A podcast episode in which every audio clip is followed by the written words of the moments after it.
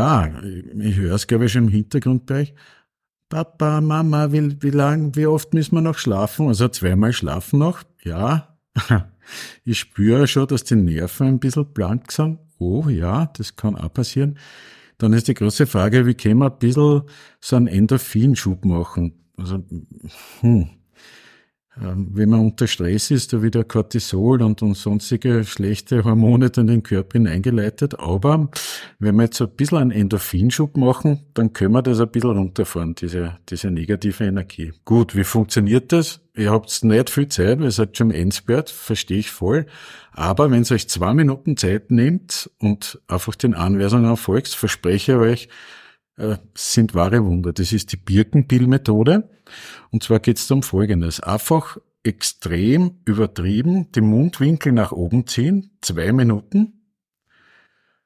Und einfach diese, diese Stellung halten. Also es fängt dann schon ein bisschen an, in den Mundwinkeln so ein bisschen zum Kribbeln. Und da wird dann dem Körper signalisiert und dem, dem Geist signalisiert, oh, mir geht's eigentlich gut und es ist dann genau eine Umkehrwirkung. Es darf sich selber positiv manipulieren und es werden dann Endorphine eingeschüttet. Man kann das Ganze ein bisschen verstärken, also für mich herausgefunden, wenn man zwei Minuten lächelt und dankbar ist für alles, was man hat. Also da gibt's, ich mache das meistens am Klo, wie der sieht mich keiner oder beim Autofahren. Aber da kann man dann dementsprechend zwei Minuten dankbar sein für alles, was man besitzt. Also ja, das Auto, das Haus, möglicherweise die Frau, die tollen Kinder oder was auch immer. Also Dankbarkeit kann man für alles machen. Wenn man im Geist, also im Unterbewusstsein dankbar für was ist, wird auch ebenfalls Endorphine ausgeschüttet. Und wer jetzt noch den Hyperflash haben möchte, dann gibt's noch die dritte Steigerungsstufe, indem man die beiden Arme in die Höhe gibt. Also wie so die Radlfahrer, die ins Ziel fahren bei der Tour de France und gerade eine Etappe gewonnen haben, oder ein Fußballspieler, der gerade ein super Tor geschossen hat oder Weltmeister geworden ist.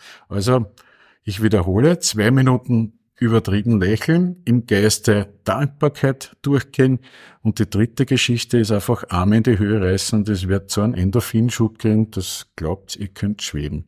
Also, ich wünsche euch noch viel Vergnügen und schaut, dass vom Stress ein bisschen runterkommt. Diese Übung kann man einmal machen, das ist schon ein großer Erfolg, aber ihr könnt es zwei oder dreimal am Tag auch machen, dann wird sehen, es wird entspannt sein, wie so ein alter Yogi, der schon 100 Jahre meditiert hat. Also viel Vergnügen und ich wünsche euch noch ein frohes Fest und alles Gute von meiner Seite.